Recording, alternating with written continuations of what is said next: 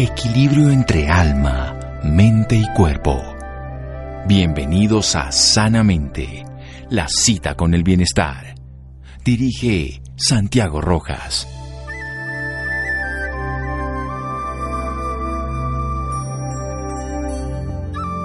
Quien sabe de dolor, todo lo sabe. Dante Alighieri.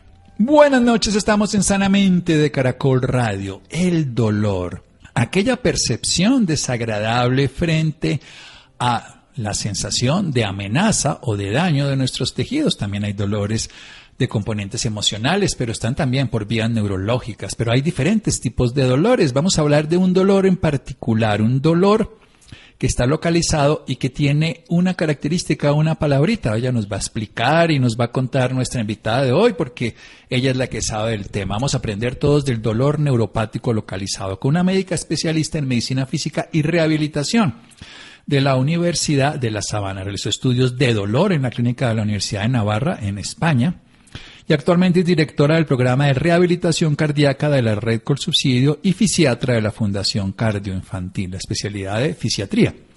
Hace parte del grupo de conciencias de cardiología y es miembro de la Asociación Colombiana de Medicina Física y Rehabilitación y la Asociación Colombiana para el Estudio del Dolor. Una persona muy capacitada para educarnos, enseñarnos y para ayudar a muchas pacientes, muchas personas que tengan este tipo de dolor. Doctora Gutiérrez, buenas noches. Luisa Fernanda Gutiérrez Carvajalino, gracias por acompañarnos.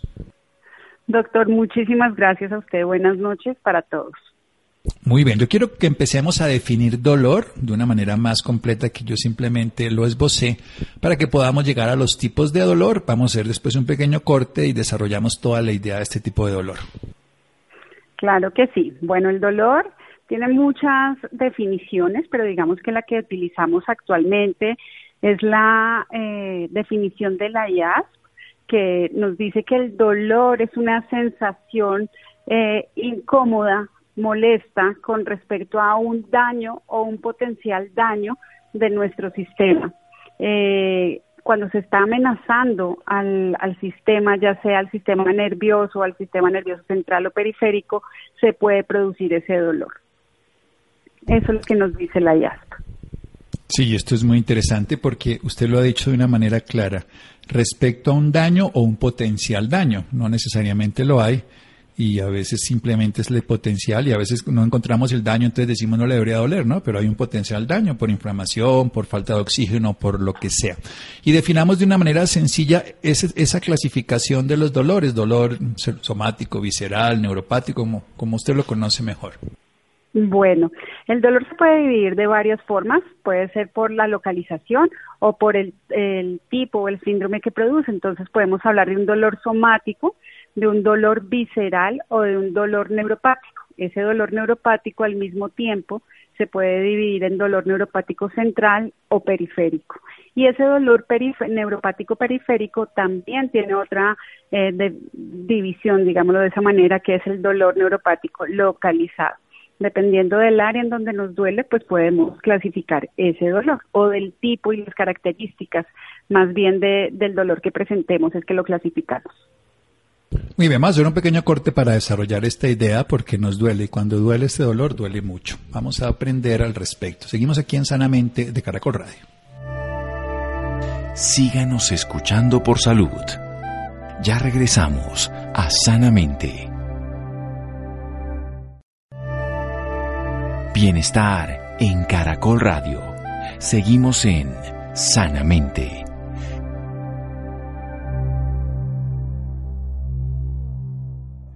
Seguimos en Sanamente de Caracol Radio con un especialista en dolor. Hace parte del grupo de Colciencias de Cardiología y es miembro de la Asociación Colombiana de Medicina Física y Rehabilitación y la Asociación Colombiana para el Estudio del Dolor, ACCED. Ella es médica, especialista en fisiatría con una especialidad que hizo dolor en la clínica de la Universidad de Navarra en España. Actualmente es directora del programa de rehabilitación cardíaca de la Red Subsidio y es fisiatra de la Fundación Cardioinfantil. La doctora Luisa Fernanda Gutiérrez Carvajalino nos habla de esa sensación incómoda, molesta, desagradable respecto a un daño o a potencial daño de nuestro sistema, cualquier parte de nuestro sistema. Y podemos definirlo que hay partes de nuestro sistema, como lo vemos somático, visceral, las vísceras, pero estamos hablando de uno específico, el neuropático, que puede ser central o puede ser periférico y según ese tipo lo podemos ver localizado. Cuéntenos un poquito más por qué ocurre este dolor y cómo se siente. Describamos bien este dolor neuropático, doctora Luisa Fernanda Gutiérrez. Bueno, doctor, cuando nosotros estamos hablando de dolor neuropático, estamos hablando del daño o de la disfunción del sistema nervioso. El sistema nervioso lo podemos dividir tanto en sistema nervioso central como sistema nervioso periférico, o sea, los nerviositos que van a todas las partes de nuestro cuerpo y nos dan la sensibilidad y la fuerza a nuestras eh, a nuestra musculatura, esos se pueden ver afectados. Cuando esos eh, nervios periféricos están afectados o disfuncionales, no necesariamente tienen que estar eh, completamente dañados, se puede producir una alteración en esa parte periférica que lleva a que el sistema nervioso central no identifique eso como una respuesta adecuada y produce una descarga, digamos la eléctrica, porque es mediante neuronas y se produce ese dolor. El dolor neuropático es un dolor muy difícil de eh, caracterizar muchas veces para los pacientes. Las sensaciones son bastante diversas y es importantísimo nosotros como médicos hacer un diagnóstico certero para poder dar el tratamiento adecuado. Pero describamos un poquito ese tipo de dolor, cómo lo siente la persona, eso que le da quemazón, hormigueo, que son sensaciones que, que, generalmente son pasadas desapercibidas o que incluso son minimizadas. Sí. Los síntomas del dolor neuropático son, eh, son síntomas muy diversos, como le estaba comentando, en donde el paciente describe su dolor como un dolor tipo ardor o quemazón, también lo puede describir como corrientazos, como alfileres que le están punzando, como muchos pacientes nos describen el dolor neuropático como un dolor frío, como si el hielo, como si fuera un dolor de hielo doloroso. Eh, esas son como las características. A veces el paciente refiere áreas en donde generalmente con un estímulo que no es doloroso le produce dolor, como por ejemplo la, usar ropa sobre esa área les produce dolor. Uno se pone la ropa y no debe doler. Eso se llama alodinia esas personas que tienen dolor neuropático o dolor neuropático localizado producen esa sintomatología, sensaciones que generalmente para el común de las personas no es doloroso, para ellos sí. Y eso hace que, por supuesto, se burlen o, les moleste a muchas personas porque mi hijo se queja de se ponen la ropa, le ponen la media, le caminan al lado de la cama y le duele, hace un fresquito en la ventana. ¿Por qué, ¿Por qué hay ese daño en el nervio? ¿Cómo funciona? ¿Cómo es esa transmisión del nervio? ¿Cómo es esa envoltura del perineuro? Todo esto que, perineuro que termina afectando la, el dolor. Bueno, digamos que lo que sucede ahí es que cuando se alteran esos nervios puede ser por muchas causas diversas, infecciones, enfermedades metabólicas como la diabetes mellitus, se alteran esos nervios periféricos generando disfunción en los canales de sodio de esas eh, neuronitas y se produce esa alteración nerviosa que lleva a producción del dolor. Es decir, las fibras más pequeñas de nuestro cuerpo, las fibras nerviosas más pequeñas, que son las fibras que nosotros conocemos como fibras delgadas, se eh, son las que generan esa disfunción y producen la sensación dolorosa. El paciente generalmente eh, al principio puede no percibir eso como algo molesto, pero cuando se deja pasar el tiempo es que se empieza a perpetuar y cronificar ese dolor y pues ya genera una alteración en su calidad de vida y en su funcionalidad. ¿Qué tan frecuente, comparado con otros dolores, doctora Luisa Fernanda Gutiérrez, es este tipo de dolor neuropático localizado? Según la literatura, tanto para Colombia como para el resto del mundo, el dolor neuropático puede ser hasta el 20% del dolor que presenta una persona eh, cuando estamos hablando netamente de dolor. Es decir, hasta el 20% de la población puede presentar en algún momento de su vida, por algunas condiciones, dolor neuropático. Y hasta el 60% de ese dolor neuropático puede ser un dolor neuropático localizado. Por eso es tan importante lograr el diagnóstico certero de eso, porque muchas veces manejamos el dolor neuropático como algo sistémico, es decir, algo que afecta a todos los nervios y no a un lugar específico y pues los tratamientos dependiendo del tipo de dolor neuropático cambian. Bien, si es un dolor neuropático localizado, ¿tiene sentido, digamos, dar fármacos eh, en grandes dosis o tiene más sentido hacer un manejo específicamente de la zona o de la alteración local? Exacto. Cuando es un dolor neuropático localizado, existen unos medicamentos específicos que vienen en este momento en parches que se pueden utilizar en el área solamente de dolor, porque también tenemos medicamentos que conocemos como antineuropáticos para el dolor neuropático que tiene ya un componente más grande, o sea, no localizado. Cuando hablamos de dolor neuropático localizado, estamos hablando de un dolor que no comprende más del tamaño de una hoja A4 o tamaño carta. Entonces, si ese dolor es de esas características, tiene esa sintomatología, solamente ocupa esa área y de verdad, cuando nosotros hacemos el diagnóstico, tiene un componente neuroanatómico organizado, pues estamos hablando de un dolor neuropático localizado y ahí la indicación es el manejo local. A diferencia de otro tipo de dolores neuropáticos que van a necesitar manejo sistémico con fármacos ya digamos por vía oral que pueden generar otros efectos secundarios no necesarios, por ejemplo, en el paciente que tiene dolor neuropático localizado. Hablemos, por ejemplo, una neuritis intercostal, por ejemplo, de haber tenido un paciente una infección por un virus de herpes zóster y que después queda con una neuralgia. Este sería un dolor de tipo neuropático localizado y usted nos habla de utilizar algo local, unos parches de un anestésico, por ejemplo. Sí, exacto. Digamos que la, la forma más común de presentación del dolor neuropático localizado es la neuralgia posherpética, que es lo que usted nos está mencionando, que es cuando el paciente conoce esa enfermedad como la culebrilla, en donde el paciente tiene una afectación de un nervio específico, intercostal en este caso, y eh, necesita tratamiento solo para ese dolor. El, el dolor duele solamente ahí, en esa área específica donde va a inervar ese nervio. Entonces, utilizamos unos parches del anestésico lidocaína que vienen al 5%, después de que ya obviamente las, eh, las ampollas y todas las lesiones dermatológicas que produce el virus han sanado. Es importantísimo tener en cuenta que la piel debe estar indemne para poder utilizar el parche. Y ahí se coloca el parche para que pueda mejorar esa sensación dolorosa y esa alodinia de la que estábamos hablando anteriormente. Esa alodinia que es esos dolores por circunstancias que a otra persona no les daría dolor. un poquito de agua, ponerse una camisa, el roce del brasier, por decir algo. El brasier para las mujeres, por ejemplo. Sí, que es muy característico cuando lo cuenta. Vamos a hacer otro pequeño corte para seguir aprendiendo la doctora Luisa Fernanda Gutiérrez Carvajalino aquí en Sanamente de Caracol Radio. Síganos escuchando por salud. Ya regresamos a Sanamente. Bienestar en Caracol Radio. Seguimos en Sanamente.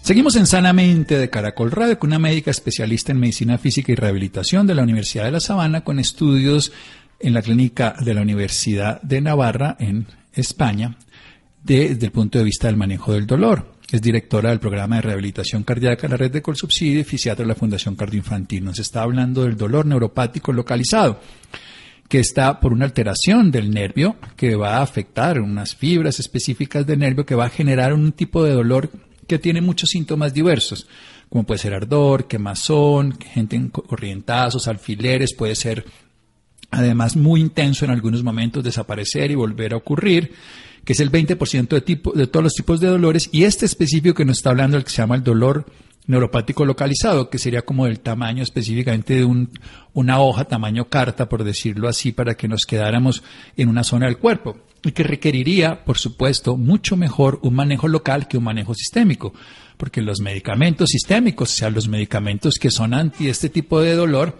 tienen síntomas, tienen efectos secundarios, beneficiosos por supuesto, pero requiere más un manejo local. Este manejo local, por ejemplo, estábamos hablando de la neuralgia que ocurre después de la culebrilla o herpes zóster, que deja una irritación del nervio que generalmente se agrava con el calor, pero que tiene un dolor muy intenso y que los parches tienen un efecto específico beneficioso. ¿Qué pasa con los bloqueos? ¿Qué otro tipo de manejos? Cuéntenos un poco más, doctor, al respecto. Bueno, digamos que cuando ya teniendo el ejemplo del caso de la neuralgia posherpética, si el paciente después de utilizar como primera línea, que esa es la primera línea, los parches de lidocaína al 5%, eh, el paciente no, eh, no tiene mejoría de su sintomatología, pues podemos ya pasar a la segunda línea del manejo neuropático localizado, que sería un antineuropático de, de origen sistémico, como por ejemplo la pregabalina o, el gabapentil, que nos podría ayudar. Si después del manejo farmacológico el paciente no tiene tampoco mejoría, sino al contrario continúa con esa alteración en su calidad de vida y en su funcionalidad, pues ya tenemos otros medios más intervencionistas que lo manejan los algesiólogos o los anestesiólogos especializados en manejo de dolor y en el alivio del dolor, que son los bloqueos intercostales que se pueden hacer también pues con anestésicos eh, de, ya infiltrando directamente el nervio o, por ejemplo, la neuromodulación con la radiofrecuencia, que también es un método alternativo y que puede llevarnos a la mejoría de la sintomatología del paciente. Neuromodulación, cuéntenos un poco, porque las personas generalmente, uno lo oye, que le llegan pacientes o cuentan que llevan años con una neuralgia, en este caso eh, postherpética o una neuralgia del trigémino, ¿Qué, capacidad tiene el sistema médico hoy frente a este tipo de dolor para ser eficiente y que es bueno que los pacientes, el público en general sepa que hay ayudas concretas? Claro. Bueno, digamos que eso ya es un tema mucho más avanzado en la medicina del dolor, el manejo intervencionista, como lo estamos hablando, busca tanto curar muchas veces como neuromodular, es decir, generar un manejo o un alivio de ese dolor sin que eso signifique que el paciente va a permanecer el resto de su vida sin dolor. Para nosotros los que manejamos dolor es importantísimo lo que le he mencionado en varias oportunidades y es esa, esa calidad de vida y esa funcionalidad. Si nosotros como médicos logramos que ese paciente, a pesar de tener dolor, es tolerable, eso no eh, interfiere en sus labores sociales, familiares o laborales, pues estamos ganando, tenemos una ganancia funcional y una ganancia en la calidad de vida. Entonces, el intervencionismo ayuda a neuromodular, es decir, a generar momentos en donde el paciente tenga mejoría de las escalas de dolor, que cuando se le están preguntando no esté en un dolor intenso, sino que el dolor haya bajado, pero eso va a necesitar algunos ciclos. Se hacen algunas intervenciones que son, digamos, diagnósticas y terapéuticas. Y esas intervenciones generalmente se hacen cada tres a cuatro meses, o sea, tres veces en el año, y el paciente puede mejorar ya su calidad de vida a pesar de no tener alivio completo del dolor. Esto es importante, un dolor que funcionalmente no lo limite. Sí, duele, pero puedo seguir viviendo, puedo moverme, puedo caminar, puedo hacer las cosas de la vida que me permiten desarrollar los dones de quien soy y no estar limitado eternamente por esa condición de incapacidad. ¿Qué, qué, tanto se puede hacer procedimientos quirúrgicos? Digamos, hay dolores neuropáticos como los de la hernia discal en ese caso, o, de, algunas lesiones como la del trigémino. ¿En dónde más o, qué se podría hacer a nivel ya de intervención quirúrgica? No solamente esta neuromodulación o la implantación de electrodos, sino algo específico que se pudiera hacer. Bueno, digamos que hay muchas otras técnicas ya mucho más invasivas. Eh, nosotros siempre tratamos de manejar el paciente en la forma más conservadora posible, porque pues usted conoce que los procedimientos intervencionistas siempre van a tener algún riesgo específico que puede llegar a presentarse, entonces tratamos de ser conservadores. Pero en el momento en que el paciente no genere ningún tipo de mejoría con las intervenciones pues antes dispuestas, habría que pasar a la evaluación de eh, otras intervenciones como la risotomía, o sea, eh, cortar o seccionar algunos nervios que generan esa, pues digamos, ese alivio que no se ha logrado tanto con las intervenciones con infiltraciones o con la radiofrecuencia o con los dispositivos eléctricos electrónicos que podemos realizar. Sin embargo, pues todas estas cirugías, como le digo, pueden traer otros efectos eh, adversos y otras complicaciones que tratamos de evitar al máximo. En el paciente con hernias discales, eh, se tiene que evaluar muy concienzudamente por el especialista, tanto el cirujano, el neurocirujano o el ortopedista de columna, con el grupo de alivio del dolor, porque se pueden producir espaldas fallidas. Eso es un síndrome doloroso muy difícil de manejar. Entonces, sí es importante mirar las características de a quién vamos a, pasar a intervención quirúrgica, porque no todas las personas se benefician de los mismos tratamientos. Sí, eso es muy importante entender que mientras menos primum non nocere, un axioma en medicina, primero no hacer daño y, pues obviamente los procedimientos quirúrgicos son valiosos y pueden ser útiles, pero también pueden llevar a generar ese tipo de procesos. Quiero que nos hable, doctora, usted hace rehabilitación cardíaca, ¿cierto? Sí, señor.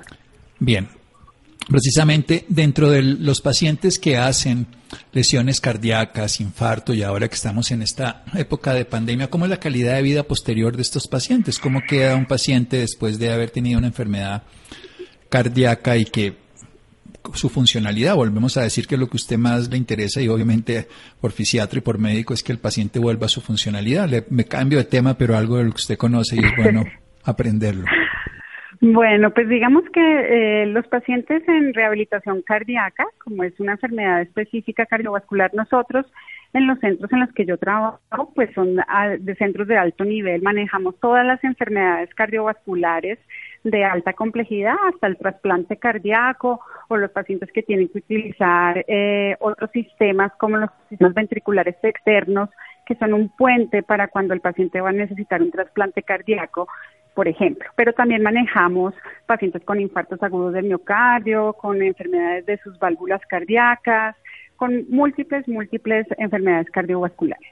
El tener una enfermedad cardiovascular como el síndrome coronario o el infarto que conocemos todos del corazón, producen muchos de ellos, hasta el 60% de los pacientes, eh, síntomas de ansiedad y depresión que vienen relacionados con el mismo infarto, no, no porque el paciente se esté enloqueciendo ni mucho menos, sino que esa misma eh, corriente de eh, sustancias que se producen en el cuerpo puede producir en ellos eso. Entonces, nosotros generamos un programa eh, que es de forma hospitalaria cuando el paciente está en la fase aguda y una forma ambulatoria en donde el paciente va a una intervención durante unas sesiones específicas bajo la supervisión del especialista en medicina física y rehabilitación en conjunto con fisioterapia y terapia ocupacional y enfermería y se hace eh, entrenamiento aeróbico digamos, especializado para lograr que mejoren su funcionalidad, su calidad de vida. Usted sabe que el ejercicio también mejora esos síntomas ansiosos y depresivos, entonces,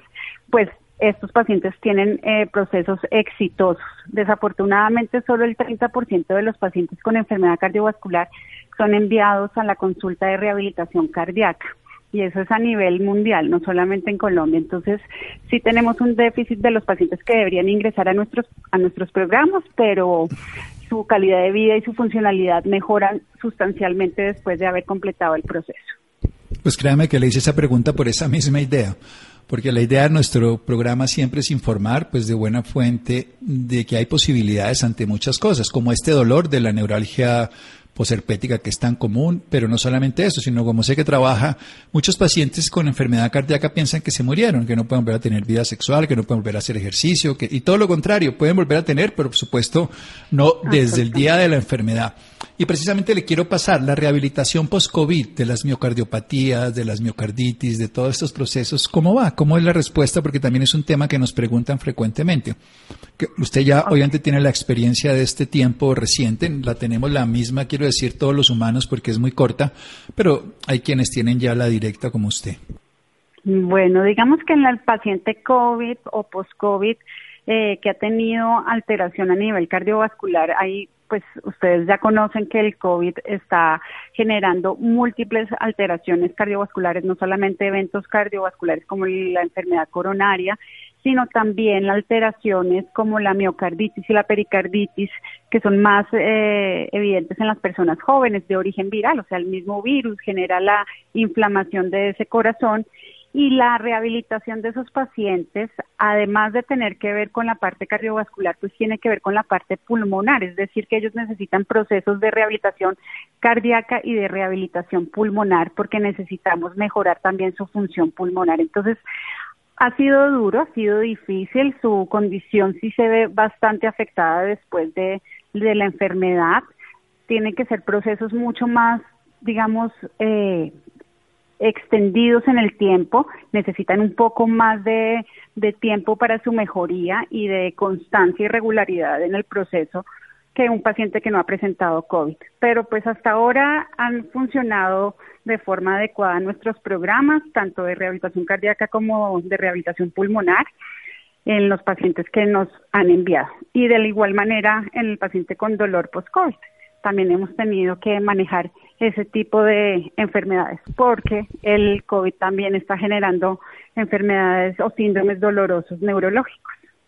Sí, le iba a preguntar eso ahí inmediatamente. Porque, claro, las personas también hacen alteraciones neurológicas, no solo centrales, sino periféricas, y también hacen dolores, a veces dolores muy parecidos a procesos reumáticos o fibromialgias o, y fatiga. Y, y todos los procesos de rehabilitación. La medicina de rehabilitación es pasar del enfermo y volverlo persona o algo así, para decirlo de una manera simbólica.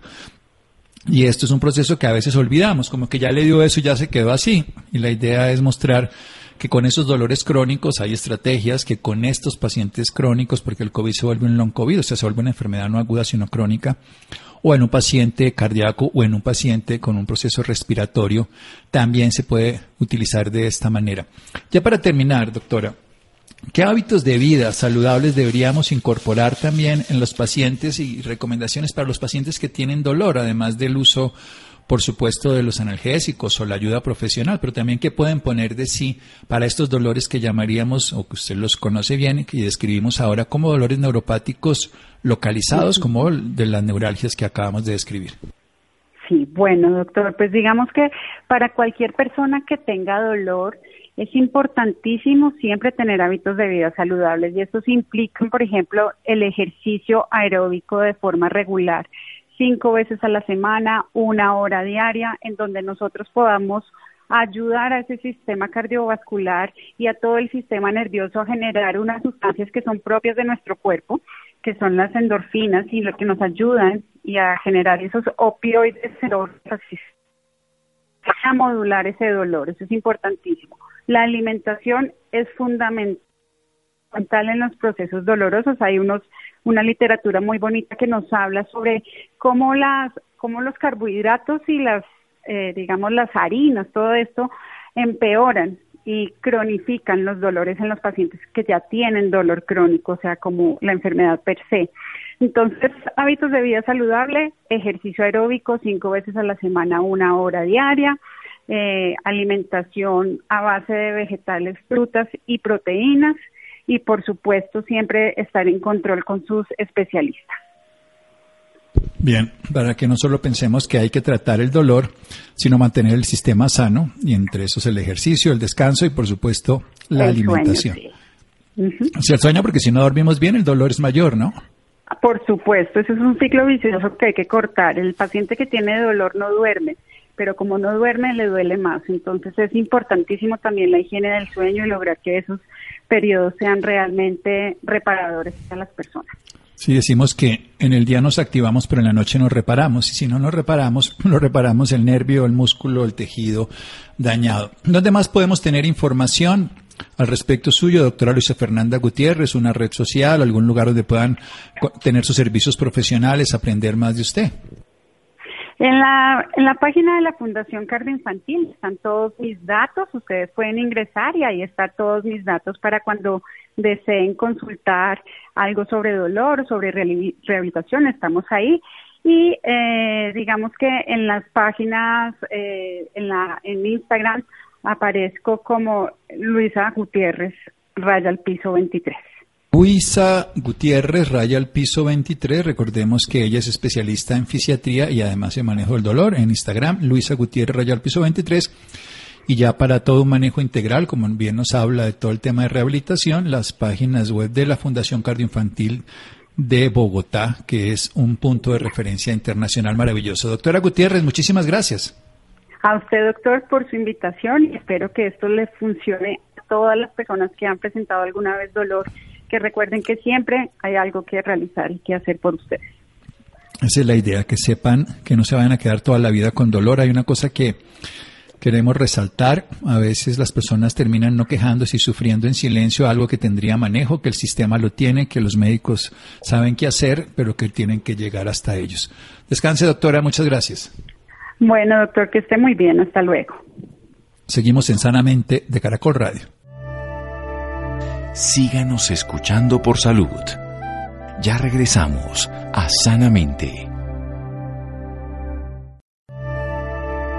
Bienestar en Caracol Radio. Seguimos en Sanamente.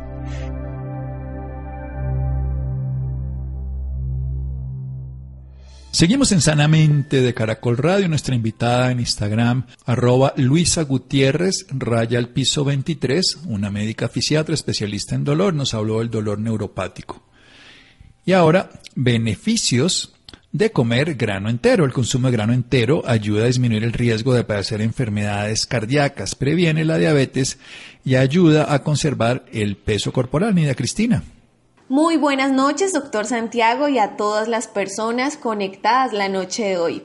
Así es, doctor Santiago, y es que por la importancia que tiene en nuestro organismo comer granos enteros, la marca Nestlé, Colombia comprende que incrementar el consumo de cereales integrales y de fibra dietética es de interés para la población en general, y de ahí sus esfuerzos por ofrecer un amplio portafolio de productos a disposición del consumidor.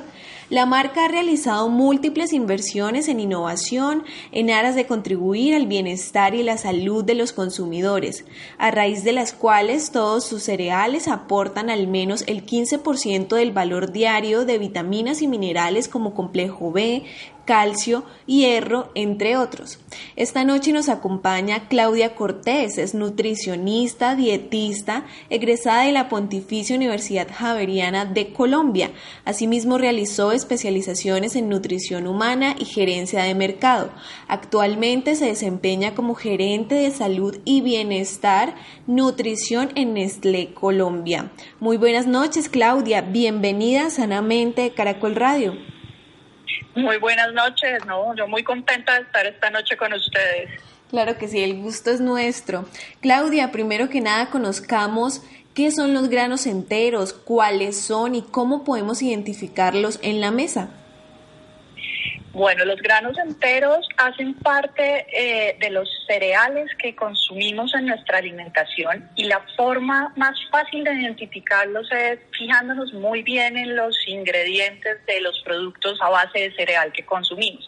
Entonces ahí estamos hablando del trigo, del maíz, del arroz, de la avena y lo importante es que siempre nos fijemos que esa palabra del nombre del cereal venga acompañada bien sea del término integral o grano entero. Esa es una forma de poder identificar cuáles son los que están eh, hechos con este ingrediente que es bien, bien importante para la alimentación diaria. Claudia, ¿cuál es la importancia de consumir el grano entero? ¿Cuáles son sus beneficios? Bueno, los cereales per se y los alimentos fuente de carbohidratos son muy importantes en la, en la dieta diaria de una persona porque proporcionan energía, pero cuando hablamos de grano entero, estamos eligiendo aquellos que eh, contienen todas las partes importantes de un grano, no solo la fibra que está en la, parte externa de, de estos cereales, sino también los carbohidratos complejos que están ahí y gran parte de las vitaminas y minerales que hacen parte de ese grano. Y esa es la gran diferencia que hay cuando hablamos de productos elaborados a base de grano entero versus productos refinados. En los refinados ya no se cuenta con esta parte de, de, la fibra, que es el salvado, ni del endospermo, que hace parte del grano. En cambio, con, con productos integrales o, de, o cereales de grano entero, conservamos las tres partes del grano. Bueno, hablando de esas tres partes del, del, grano entero, ¿cuál es esa composición y qué nos brinda cada una de ellas? Bueno, las tres partes es una parte que es, que es la cascarita que, que envuelve los granos, que se llama el salvado, y esta es una fuente muy importante de fibra. La siguiente parte que hace eh, que conforma un grano entero es el endospermo. En el endospermo están concentrados todos los carbohidratos complejos que son los que principalmente nos están aportando energía y en el germen se concentran todos esos nutrientes que, que le sirven de alimento al grano y por esto también son ricos en antioxidantes, en vitaminas del complejo B, eh, tienen algo de proteína, tienen grasas de las benéficas, entonces de ahí la importancia de, de tener las tres partes presentes cuando elegimos cereales. ¿Qué pasa si por alguna razón consumimos eh, granos pero de una manera más refinada?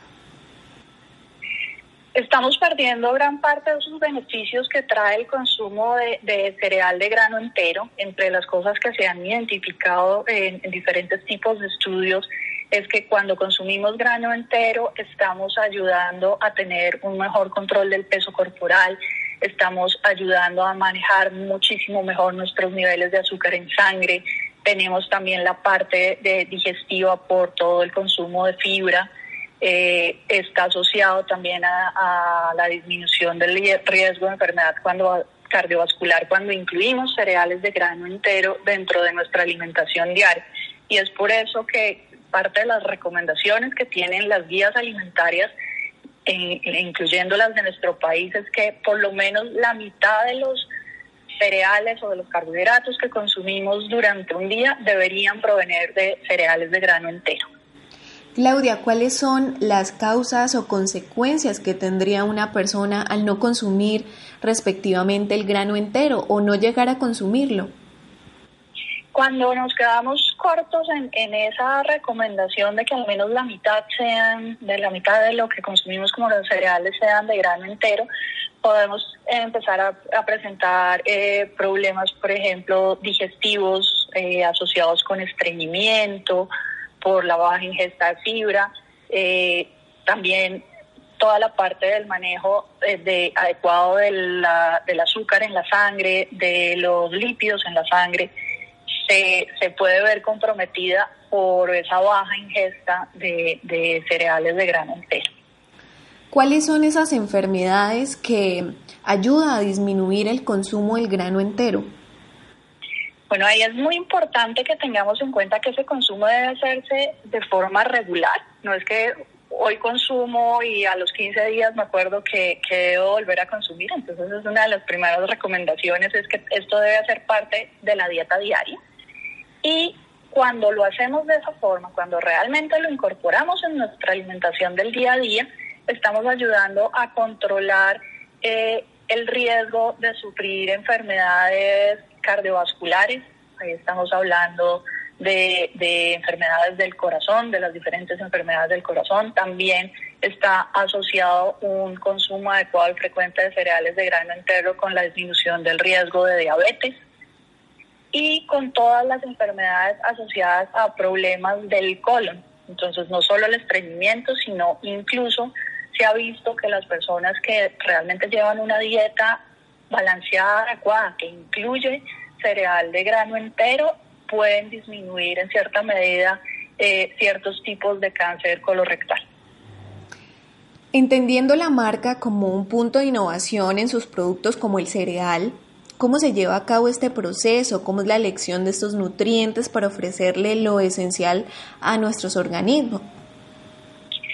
Bueno, cuando hablamos desde, desde los cereales Nestlé, puntualmente cereales como fitness, lo primero que se busca es que el ingrediente principal sea cereal de grano entero.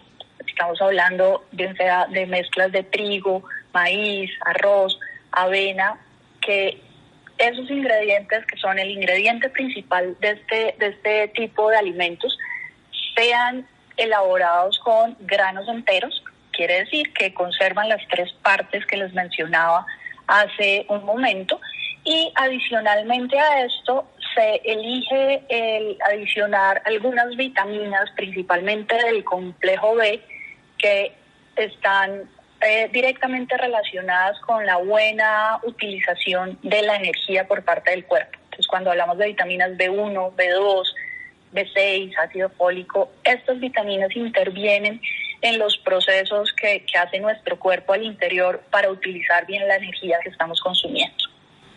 Muchas gracias Claudia, pero pues para nuestros oyentes, ¿nos puedes recordar esos beneficios y alguna recomendación para incluir el grano entero en nuestra dieta em, diaria? Claro que sí. Entonces, mira, el primer beneficio es que cuando consumimos cereal de grano entero, estamos conservando todos los nutrientes provenientes de ese cereal. Estamos hablando de la proteína, de, de los carbohidratos, de la fibra de gran parte de sus vitaminas y minerales, que esto está asociado con la disminución del riesgo de enfermedades tanto del tracto digestivo como con un adecuado control del azúcar en la sangre y de los niveles de, lípidos en la sangre. Y la otra recomendación es que esto debe hacerse como parte de la dieta equilibrada de todos los días, teniendo en cuenta que si yo consumo en, en el día cuatro, cinco porciones de, de, alimentos pertenecientes al grupo de los cereales, por lo menos la mitad de ese número de porciones deberían ser de cereal de grano entero. Y la forma de identificarlo es mirando en los ingredientes de los productos que estamos consumiendo, que debería siempre estar en la primera posición eh, el cereal y acompañado bien sea del término grano entero o integral. Muchas gracias Claudia por estas recomendaciones y por esta información tan importante, conociendo un poco de sus beneficios, de la importancia de consumirlos y cómo integrarlos en nuestra alimentación, los granos enteros. Bueno, no, a ustedes muchísimas gracias y de verdad la invitación a todos los oyentes a que involucren este tipo de alimentos en su dieta diaria porque los beneficios son bastante notorios y múltiples para, para la conservación de una buena salud y del equilibrio y el bienestar. Muy bien, doctor Santiago, Claudia y a todos nuestros oyentes les deseo una feliz noche. Muy bien, muchas gracias, Nida Cristina, muchas gracias a Ricardo Bedoya, a Jessy Rodríguez, muchas gracias a Freddy, a Iván. Quédense con una en el camino con Ley Martín. Caracol piensa en ti. Buenas noches.